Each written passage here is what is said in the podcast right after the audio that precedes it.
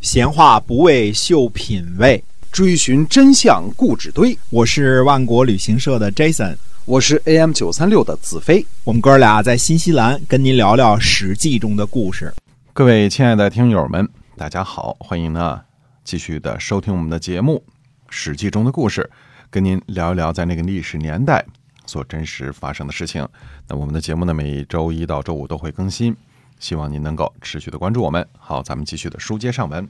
嗯，是的，范宣子世盖呢，做晋国的当政大臣，对于各个诸侯国的这个君父供奉啊，呃，收得很重。嗯，呃，郑简公呢，专门为这个事儿呢，在公元前五百四十九年呢，去了一趟晋国，这个这个告告告诉晋国一下，这个收收银子收的太多了。嗯，子产呢，就让随行的子西呢，给范宣子世盖呢带去了一封书信。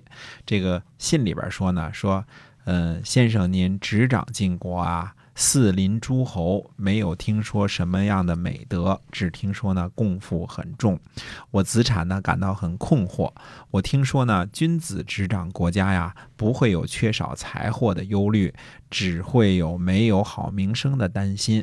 诸侯呢，把财货聚集在公室，则诸侯呢会有二心。如果先生您倚靠这些财货呢，那么晋国就会有二心。诸侯有二心呢，则晋国会受害。如果晋国受害呢，先生您的大夫之家呢也会受害。这岂不是有些没弄明白吗？哪里用得到财货呢？美好的名声是德行的载体，德行呢是国家的基础，不让国家的基础损害呢，当然是应该努力追求的。有德就会开心，开心呢才会长久。《诗经》里边说呢：“乐之君子，邦家之基。”这就是说美好的德行呀。那么《诗经》里边还说呢：“上帝临汝，无二而心。”这就是说呢，美好的名声啊，以宽恕的心态啊思考，可以彰显德行。那样美好的名声呢，就是载体，这样呢，就可以让远方的人都归附，让近处的人呢都安宁。您是想让别人说是先生给了我活路，还是想让别人说先生让我活得很郁闷呢？那么大象呢，因为有象牙而丢掉了性命，这就是大象的财货呀。哎，范宣子世盖呢，这个听了这个看了这个书信之后呢，这个感觉到很高兴啊，就很这范宣子世盖悦啊。那么他呢，就减轻了诸侯的共赋。那么你看看一封书信有多厉害啊！郑简公呢，这次呢去这个呃。郑国呢有两个任务啊，第一个呢是希望呢减轻共赋，第二个呢是要求得到晋国的允许呢去讨伐陈国。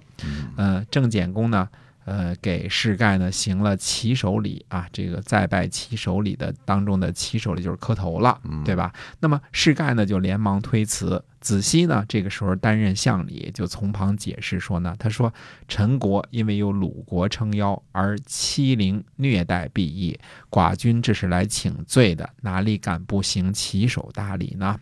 那这一年呢，诸侯在夷夷会合，准备出兵伐齐，正好呢赶上发大水，就没能成行。公元前五百四十九年的冬天呢。楚国讨伐郑国，吸引诸侯的注意力，来救援齐国。楚军呢，到达了郑国的东门，驻军在这个吉泽。吉泽呢，位于今天的河南新郑东南。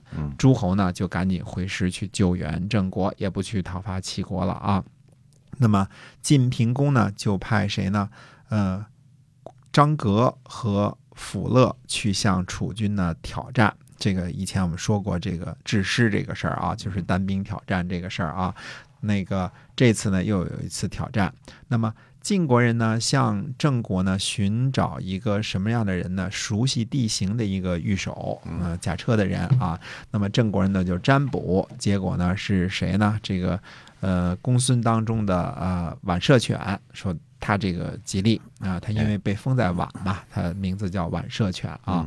那么子大叔呢，就告诫这个宛射犬说：“呃，这个对于晋国人呢，要谦让有礼。”宛射犬说呢：“说无论人多人少，我驾驭战车呢，都是在同一个位置上。嗯，子大叔说呢，不是的。他说小土坡上啊是长不出高大的松柏的。嗯那么张格呢和这个呃辅乐呢辅利呢就在这个帐篷当中呢休息，让这个晚射犬呢坐在外边。他二人呢吃完了饭之后呢，才招呼这个晚射犬去吃饭。嗯那么让晚射犬呢驾着攻击敌人的这个广驹啊，他自个儿自个儿走，然后自己呢驾着驾驶着战车。将要到达楚营的时候呢，才上了晚射犬的车，而且呢，这哥俩呢，这个这个谁啊，这个张格和这个呃府利啊，在这个到了上了这个战车之后呢，干嘛呢？蹲在这个车后边的这个横木上啊，弹琴。嗯西边的太阳快要落山了，你说这事儿啊？嗯这个，呃，将要到达楚营的时候呢，这个呃晚射犬呢就不告诉二人，就突然这个加速前进，嗯这个把马一勒啊，就往前走。这俩人呢，赶紧从袋子里呢掏出这个头盔戴好，原来头盔都没戴，这这个弹着弹着土吉他呢嘛，对对吧？对哎，嗯就就这个俩人在那在那儿弹琴呢。那么进入了敌营之后呢，二人呢就跳下车啊，抓起楚兵呢就这个抛出去啊，嗯这个就是抓起人来攻击别人啊。那么把俘虏呢捆好，夹在腋下。晚射犬呢，不等二人，就自己呢就驱车而出，就从楚营就出来了。嗯啊，二人呢只能赶紧跳上车啊，哎然后呢，赶紧抽弓射击追击的这个楚军。等到脱险之后呢，这俩人呢，呃，又蹲在车的横木上弹琴。嗯，俩人这这个，这摊上瘾了这俩。哎，你看当时这个这个武士的风雅啊，哎去挑战、去去杀人、去抓人了之后呢，然后，呃，去的时候跟回来的时候，这个跟没事人一样，还在那弹琴呢。当然，也可能是故作闲暇和风雅啊。这叫什么这是叫革命乐观主义精神吗？嗯、这叫呃假清高，是吧？啊呃，就但不管怎么说，贵族的这种这种派儿啊，人家要有啊。是的，嗯呃，这俩人一边弹琴呢，一边说说公孙呐，就是对这个晚射犬说啊，嗯说呃，共同乘坐一辆车就是兄弟，为什么两次你都不和我们商量一下啊？哎就是往前进往后退你都不说一声啊？晚射犬就回答说呢，他说第一次呢是因为我一心一意的想冲上去，那第二次呢是因为我害怕了。俩人呢就都笑了，说这个公孙的性子真急呀、哎对吧？哎，所以这事儿呢呃描写的挺好玩儿，就是不管说最后呃到底晚射犬是想害他们俩一下还是怎么着也好但是这仨人这个制师呢还是挺成功的，而且这个你看啊，这个弹着吉他去这个去跟人玩命，嗯。这是贵族这派儿挺牛的啊。哎。哎，晚射犬也天真啊，就是你你问 这俩人问罪也是弹着琴问，你怎么怎么不跟我们商量一下啊？他就告诉第二次我害怕了，那也是冲进敌人的阵营之中，又杀人又又又又逮人的啊肯，定得害怕，哎，肯定得害怕，嗯哎，所以俩人就笑了，说公孙的性子真急呀、嗯。呃，楚康王呢，就从这个吉泽呢撤兵返回楚国了哎。啊、还让谁呢？还让魏启强派兵呢护送陈无宇回国。陈无宇不是来这个呃起事来了嘛，嗯对吧？那么呃，这个因为什么呢？呃，楚康王呢，就是为了吸引一下诸侯的注意力，并不是想跟诸侯呢这个进行直接的冲突，因为哦楚国跟晋国直接打仗呢。呃，输多赢少，所以能不打还是不打啊。嗯哎，那么齐国人呢，这个呃，毕竟还是得罪了这个附近的这个霸主大人啊，嗯于是呢，齐国人就主动讨好王室，派人修葺了这个王城这个贾汝的城墙啊，就把城墙给天王修修啊，嗯对，这个讨好一下啊。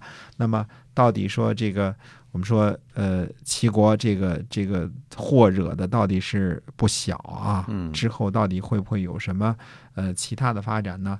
那我们下次呢？